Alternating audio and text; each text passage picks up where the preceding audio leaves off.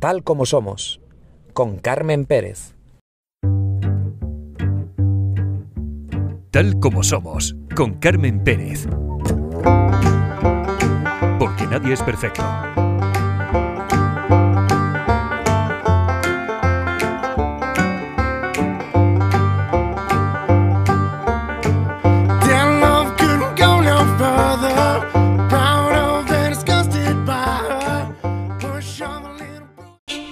Been convicted of a crime? Yes. What was the crime of which you were convicted? It, two uh, counts one uh, soliciting prostitution and procuring a minor for prostitution. Did you in fact commit those acts? I'm going to invoke my Fifth Amendment right. Bienvenidos a un episodio más de Tal eh, como Somos. Y escuchamos eh, la voz de Jeffrey Einstein, un financiero multimillonario que tras su detención en 2019 por cargos relacionados con la explotación sexual de menores desató una red de secretos. En este episodio vamos a examinar los eventos que rodean este caso. Lo vamos a hacer con la historiadora y comunicadora Virginia eh, González.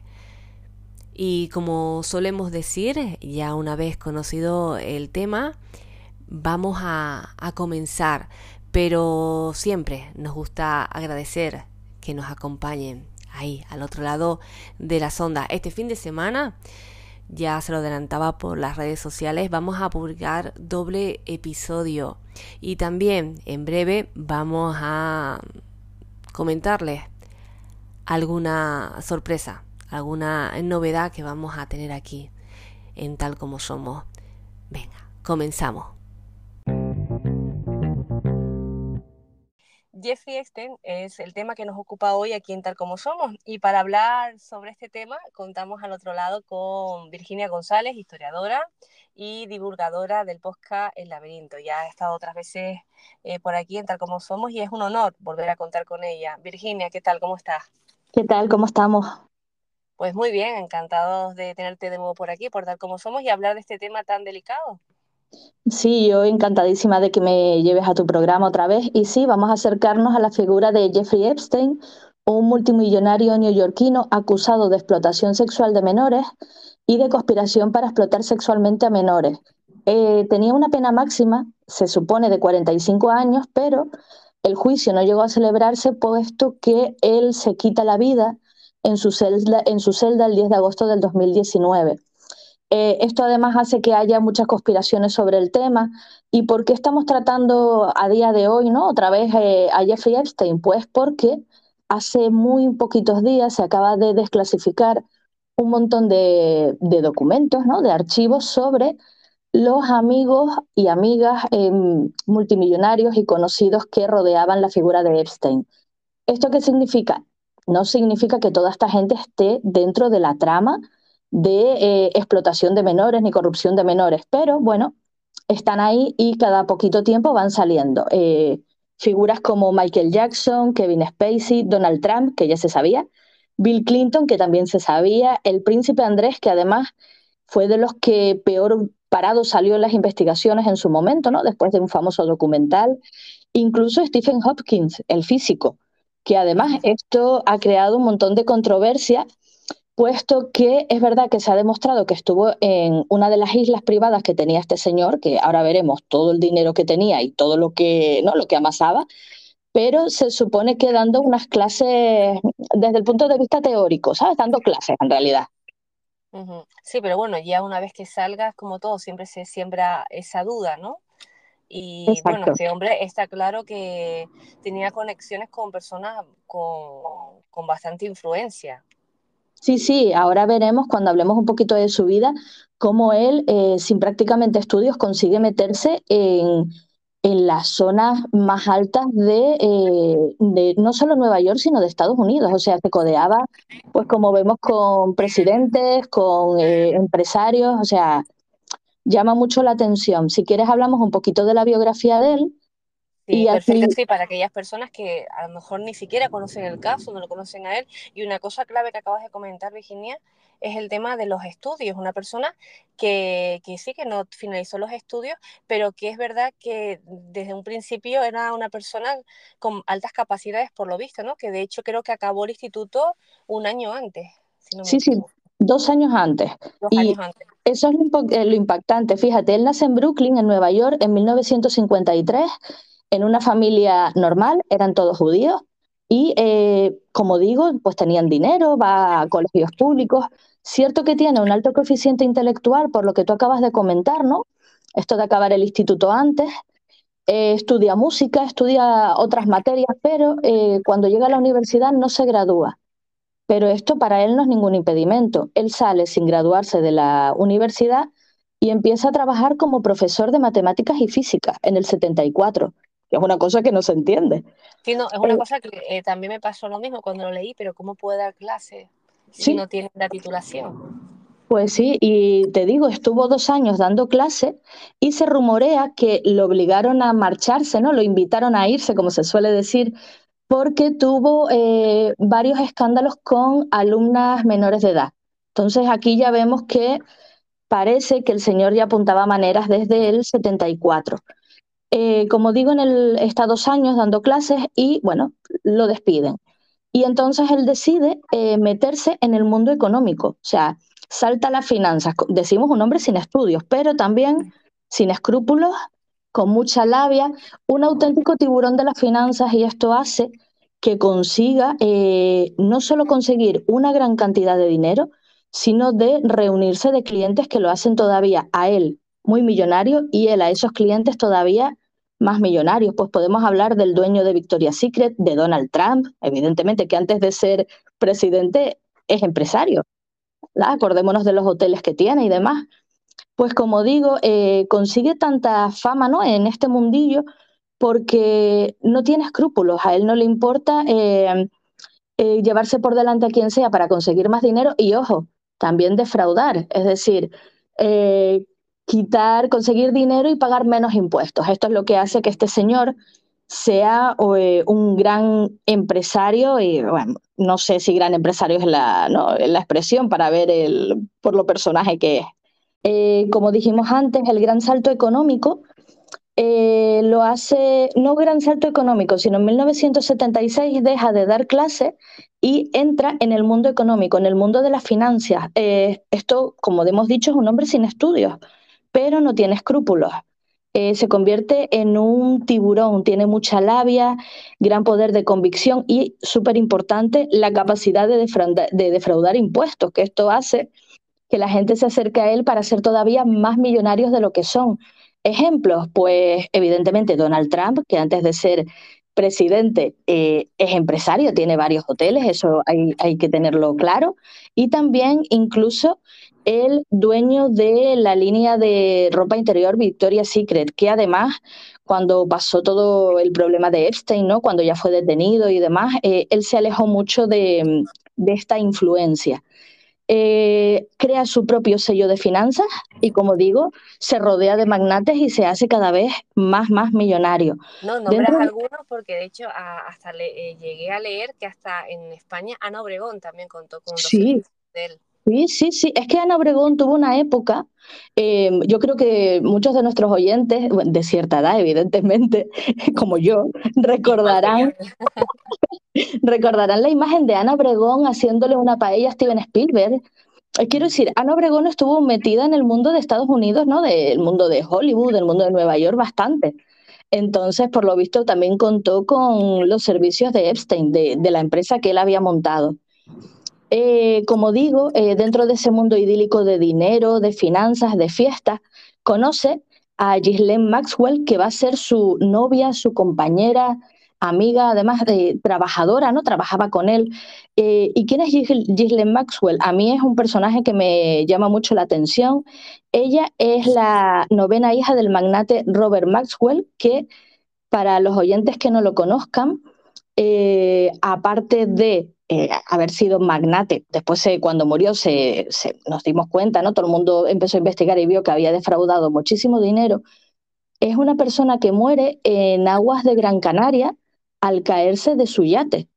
Eh, que está todo como el, el, tema de la conspiración parece que no separa eh, tanto a Epstein como en este caso a, a su novia. Como digo, eh, Maxwell, después de la muerte de su padre, que esto ocurre en el 90-91, eh, se va a Nueva York como a, pasar el luto. Y allí, en ese momento, es donde conoce a Epstein y comienzan esa relación que al principio es de amistad, luego se convierte en amor, eh, luego pasará a ser eh, trabajo. Hay que decir que ella se beneficia del dinero de él eh, de una, vamos, como una pareja de hecho, tal cual. Es más, ella siempre que rellenaba cualquier papel, eh, de lo que sea, ponía que estaba en paro y aún así tenía una vida eh, de lujo, de lujo como se puede ver cada vez que leamos algo de, de esta pareja. Sí, no, tremendo, ¿no? La verdad que según nos vas comentando, eh, el tema se va poniendo pues más interesante. Sobre todo a mí lo que me llamará siempre la atención fue cómo fue creciendo él de la nada. Es verdad que viene de una familia acomodada, pero cómo tenía esa capacidad, cómo tenía esa influencia para convencer al, al resto y bueno, y ya después con la relación con esta mujer, pues las cosas pues fueron cambiando un poquito más, ¿no? Sí, y bueno, como dices tú, como una persona casi, eh, no sin estudios, sino sí, con un poco de dinero de su familia, termina teniendo, ojo, una mansión en Palm Beach, en la zona más cara de Florida, eh, su casa de Nueva York, que decir casa se nos queda corto porque es un palacete, o sea, tal cual. Dos islas privadas en las Islas Vírgenes, eh, eh, llamadas el Pequeño St. James y el Gran St. James, hay que decir que estas islas serán muy importantes en el, en el tema de la, bueno, de la explotación sexual de menores, porque además eran conocidas como las Islas de las Orgías, para que nos hagamos una idea de el, del personaje del que estamos hablando. Tenía un rancho grandísimo en Santa Fe, Nuevo México, un, piso en París, un, eh, un avión privado, pero no un, un charter chiquitito, no, no, un Boeing grande al que llamaban Lolita Express en principio, eh, le habían apodado con ese nombre por la cantidad de chicas jóvenes que él llevaba, sobre todo, pues de eh, Nueva York, de Estados Unidos, a las Islas Vírgenes. En realidad, eh, la vida que él lleva, como dije antes, ¿no? con su novia y, su trabajo, parece que es una vida perfecta y de lujo hasta el 2005, cuando una mujer en Florida denuncia a la policía que su hijastra de 14 años recibe dinero, unos 200 dólares, por darle un masaje a un señor que tiene bastante dinero en esa propia casa, ¿no? En, estamos hablando en este caso de la mansión de Palm Beach. Eh, los investigadores, pues bueno, se ponen manos a la obra porque eh, es corrupción de menores, ¿no? Y todo apunta a que ese señor adinerado que busca masajes es Jeffrey Epstein. Eh, las investigaciones siguen su curso y la policía consigue hasta 50 niñas, no mayores de 16 años, ojo, de 14 a 16, hasta 50 niñas que son, que quieren contar su experiencia, ¿no? Y aquí nos aparece el modus operandi que tenía este señor y también eh, su novia, que esto es lo que, lo que quizás más impacta, ¿no? Sí. Eh, Ghislaine Maxwell cogía y pasaba pues por fuera de los colegios, eh, zonas a lo mejor en Florida un poquito más de mm, nivel de vida, ¿sabes? Un poquito así como más pobres, y le decía a las niñas que si querían dinero fácil, lo único que tenían que hacer era ir a la casa y darle un masaje a un señor, pero un masaje en principio normal, es decir, no como terminaban siendo.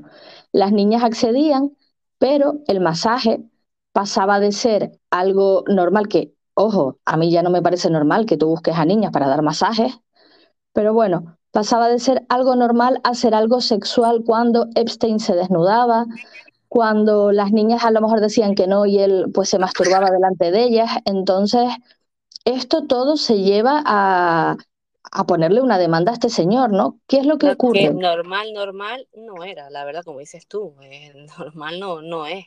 ¿Sabes? No, que no. utilizar las para, para masajes en sí. Claro, y además ya no solamente el tema de los masajes, él tenía esa casa llena de cámaras, de cámaras, de imágenes, de fotos, eh, de ordenadores, todo esto lo sabe la policía por las niñas a las que se les toma declaración. Eh, la policía, como digo, presenta demanda, el juez instructor permite que se haga, bueno, que, que se registre la casa de Epstein, pero resulta que alguien lo avisa, nunca se sabrá quién lo avisa. Entonces, cuando la policía entra en esa casa, estamos en el 2006, no encuentra nada. O sea, encuentra la casa completamente vacía, completamente limpia, y al final de lo que pudo haber sido, porque esta es la primera vez que se le lleva delante de la justicia, ¿no? De lo que pudo haber sido eh, la condena, se queda en 18 meses de cárcel porque, porque él decide, como haciéndole un favor a la justicia estadounidense, declararse culpable de eh, Leo, eh, además casualmente, solicitar prostitución. Y le dan 18 meses de cárcel, de los, que cumple, de los que solo cumple 13, pero desde el tercer mes él sale a trabajar. O sea, que, que eso no es ni cárcel ni nada, era un, un paseo, como quien dice. Y tanto, sí, toda, todas las facilidades del mundo, pero bueno, está claro que, que, también es porque, bueno, tenía pues personas alrededor muy poderosas que en este sentido eh, le habrán facilitado o le habían facilitado seguramente mucho ese tipo de trámites. Tal cual, claro, imagínate, eh, la policía ya tenía el caso montado y a él lo avisan y ese caso se desmonta. Hay que pensar también en esas niñas que llevan luchando hasta prácticamente antes de ayer, que es cuando sale un documental que se puede ver en Netflix, que es asquerosamente rico, de Epstein, donde se ve que estas niñas desde el 2005 están luchando por intentar demostrar que este hombre eh, extorsionaba a las niñas. O sea, al final, además, es lo que dices tú, al verse protegido, él va escalando. ¿No? E, esta corrupción de menores, que en principio era solamente él y su, lo que era su novia, ¿no? Su, su amante, la empiezan pues a pasar a sus amigos más poderosos, que es aquí cuando se habla de tráfico de menores. Eh, la pasa a sus amigos más poderosos, cambia el modus operandi, ahora se mueve en Nueva York, eh, va a fiestas, conoce a niñas a las que les ofrece eh, una vida mejor, un buen trabajo, siempre y cuando, de vez en, de vez en cuando, siempre y cuando ellas eh, permitan mantener relaciones sexuales eh, tanto con Epstein como con su mujer, aunque lo de su mujer nunca se llegó a probar más allá de lo que las chicas decían en sus declaraciones. Ya, sí, no, aparte, bueno, que el tema está claro, que bueno, que al final eh, eh, su cómo acabó, ¿no? Eh, una de las cosas, que ahora lo comentará seguramente Virginia, una de las cosas que él siempre decía, eh, cuando se empezó a destapar todo este tipo de cuestiones, que él, claro, eh, lo que dices tú ahora, tenía muchas personas eh, cómplices y demás, se supone, ¿no? Supuestamente, eh, que decía que si en algún momento dado eh, aparecía muerto, estaba claro que, que, era por ese tipo de por lo que todo lo que tenía, todo el conocimiento que tenía y, y, todas las personas que él podía destapar porque él no quería morir, ¿sabes? Por si en algún momento dado pues Exacto. pasaba lo que al final pasó. Exacto. Además, eh, como digo, la policía comienza a investigar otra vez hasta el 2019, que es cuando ya se destapa todo, y como bien comentas tú, él terminará muerto en su celda, que ahora hablaremos de ese hecho. Eh, la policía sigue investigando, eh, ya venía ese run run desde el 2005, ¿no? Con el tema de Florida. Los viajes cada vez más a esas islas vírgenes, ¿no? Ya hemos dicho antes que tenía dos islas propias, eh, siempre rodeado de niñas muy, muy jovencitas, como digo, él sigue, se le sigue investigando. Tanto es así que eh, en el 2019 se le detiene. En este caso, ninguno de sus amigos influyentes lo ayudó. Y eh, no solo se le detiene, sino que sí que se monta un caso en contra de Epstein, porque además Epstein tenía en la casa de Nueva York muchísimas cámaras como había tenido en Florida en su momento. Entonces la policía, a poco que se lleva esas imágenes, puede directamente eh, arrestarlo, como así fue, llevarlo a prisión a espera de juicio. Eh, como digo, eh, se le iba a imputar por corrupción de, menores, explotación sexual de menores, conspiración para la explotación sexual de menores, todo esto. Y al final va a la cárcel en julio. ¿no? Es verdad que en la cárcel uno de los presos le da una paliza y lo terminan como aislando y él, eh, las declaraciones que tú acabas de hacer de si aparezco muerto es porque alguien no quiere que yo, no, que hable, ¿no? Eh, que es lo que está pasando ahora, que salgan todos estos, todos estos documentos desclasificados. Como digo, él aparece muerto en su celda en agosto, el 10 de agosto, si no me equivoco, y supuestamente se suicida. Digo supuestamente porque aquí entra toda la teoría de la conspiración. Por un lado, lo que él había comentado de que si muere es porque lo han matado, y por otro lado, porque eh, partes de la autopsia no se corresponden con un suicidio. Entonces, siempre eh, parece que todo lo que rodea a este señor, eh, pues al final va a estar rodeado de conspiración. No, no, y, y, tanto que sí, bueno, y ahora como bien comentaste al principio, eh, ha vuelto a hacer noticia porque creo ¿no? que ha sido una jueza la que ha dado orden ¿no? de, de, de, de sacarlo todo a la luz, ¿no? Como bien dices, eh, ha empezado a desclasificar todos estos documentos y ojo, todavía quedan más de 400 documentos por desclasificar. Esto ha sido solo el, eh, como se suele decir, la punta del iceberg, ¿no? Eh, el principio de algo mucho, mucho más grande. Hay que decir que a Ghislaine Maxwell finalmente se la detiene. Eh, está condenada a 20 años de, de, cárcel, ¿no? Por ayudar a este hombre en todas estas, iba a decir malas praxis, pero vamos, en toda esta corrupción de menores. Hay que decir que eh, la mayoría del dinero del imperio de, de Epstein se ha utilizado para intentar paliar eh, un poco lo que sufrieron estas niñas. Estamos hablando de muchas niñas. Y como decíamos antes, eh, es verdad que la gente que esté muy interesada en el caso, el, el documental de Netflix eh, te lo explica todo perfectamente bien. Y ahora hay otro también de, de Ghislaine Maxwell. Uh -huh. Y Virginia, ¿cómo crees que, piensas que puede pasar? Porque al final, claro, cuando salen estos casos con personas tan influyentes involucradas, a veces uno la sensación que tiene que se va a quedar todo en nada. Pues sí, a ver, es verdad que eh, siempre estará detrás ese run run, ¿no? De, de por qué te rodeabas de personajes como Epstein, porque es cierto que a pesar de que tú lo conocieras y tú no tuvieras trato con niñas, como dije al principio, el hecho de que aparezcan nombres no significa que todo el mundo estuviera metido en esta corrupción de menores. Pero tú ya sabes cómo es esa persona, ¿no? Y, y al final es lo que dices tú, o se queda todo en nada y se vuelve a tapar y tenemos que esperar a que se vuelva a desclasificar documentos dentro de X años, o se investiga un poco más. Y a lo mejor piensa que, eh, yo qué sé, ahora mismo Donald Trump se vuelve a presentar a las elecciones. No, no creo yo. Y además todo apunta a que no solo se va a presentar, sino que incluso va a ganar. Entonces, no sé yo hasta qué punto interesa que vuelva a salir a la luz todo, todo este tema. Claro, y bueno, ya es un triunfo que ya ha salido, ya es un triunfo de que se abre este tema así, con total libertad. Así que, bueno, y que la jueza esté con vida, ¿no? Y todo lo demás. Y sí, sí, sí, siempre sí. parece, ¿no? Muy película americana, ¿no? De, pero que es, es, lo que hablamos, ¿no? Este tema está rodeado de, de mucho misterio y también de tema, bueno, cómo acabó él, lo que decías tú, ¿no? Al final pues muerto en, en su celda y, y, no sé si pasará, ¿no? Siempre uno, cuando se comentan este tipo de, de, casos, siempre estás a la espera de que pueda pasar cualquier cosa, ¿no? Que tampoco sorprendería. Pues sí, es lo que dices tú, es un caso, nosotros aquí hemos dado unas pinceladas muy por encima, o sea, es un caso que cuando uno se pone a investigar eh, podrías estar hablando eh, dos, tres horas de, de Epstein.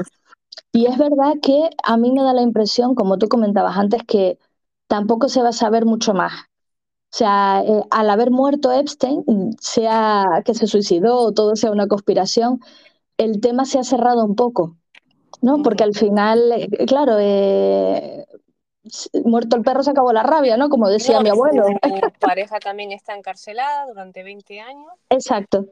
Y ya está, como que se cierra ese ciclo, ¿no? Pero bueno, está bien que existan los documentales, por lo menos para aquellas víctimas, ¿no? Que, que, que sean escuchadas y, y, que realmente se dé luz, ¿no? A que a todo su sufrimiento y todo lo que a todo lo que han pasado. Claro, y además y además eso, eh, que no se vuelva a repetir y eh, también deja un, una moraleja yo creo que bastante clara y positiva y es que al final el dinero no lo compra todo. ¿No? Eh, el hecho de que tener dinero a ti no te da impunidad para eh, hacer lo que te dé la gana.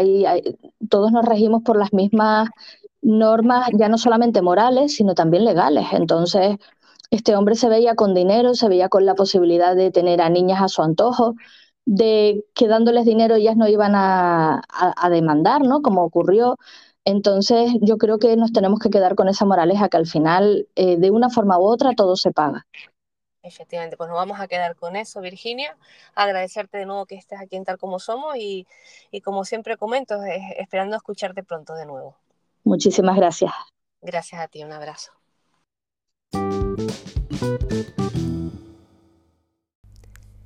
Y llegado a este punto, es el momento de decirles hasta pronto. Ya saben que aquí en este podcast somos unos apasionados de la cultura. Y vamos a, terminar este episodio con una de mis lecturas eh, favoritas. Ya saben que si quieren compartir lo que quieran con nosotros, lo pueden hacer en cualquier momento, recomendándonos un libro, alguna película. Pues en este caso me gustaría recomendarles la cuarta novela de Thomas Hardy y su primer gran éxito literario, Lejos del mundanal ruido. También tiene una película, una película eh, espectacular. Bueno, me encanta, no sé si ustedes han visto la película, eh, tanto el libro como la película merecen eh, la pena. Esa es mi recomendación.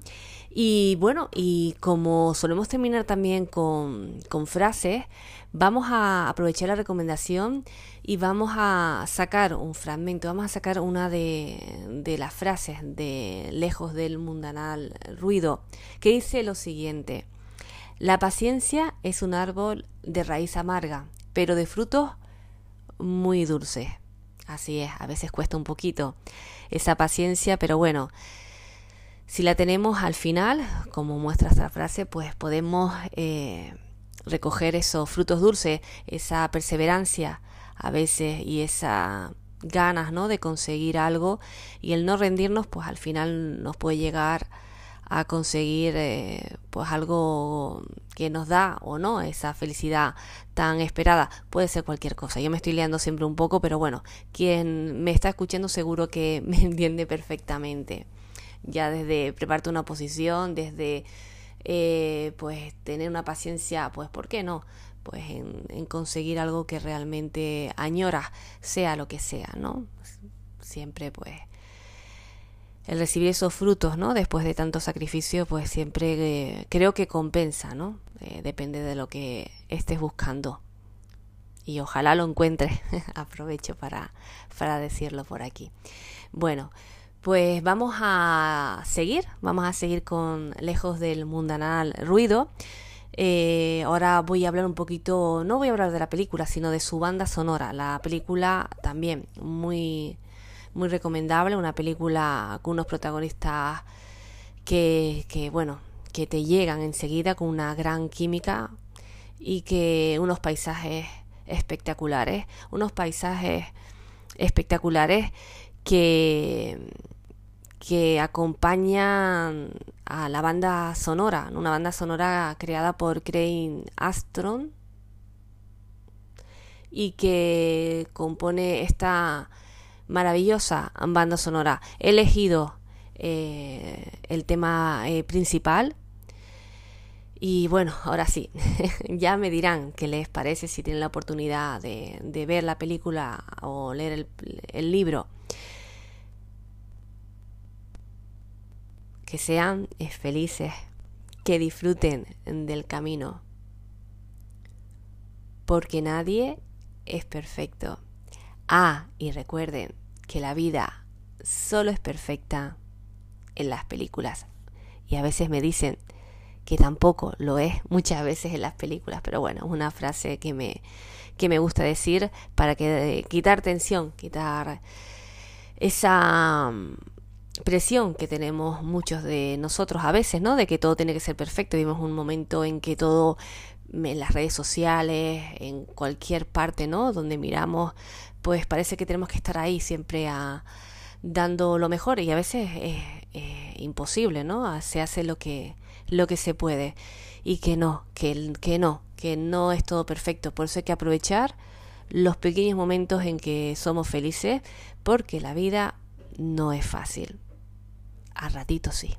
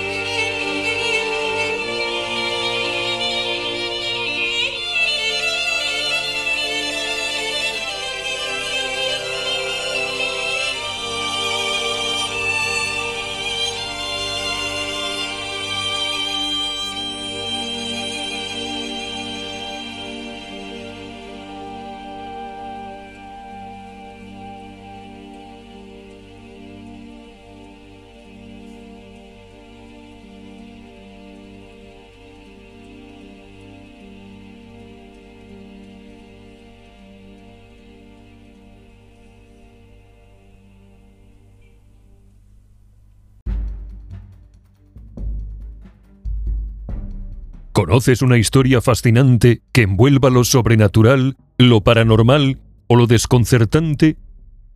Nos encantaría escucharla y compartirla con el mundo. Envíanos un email al correo electrónico tal como somos carmenperez.gmail.com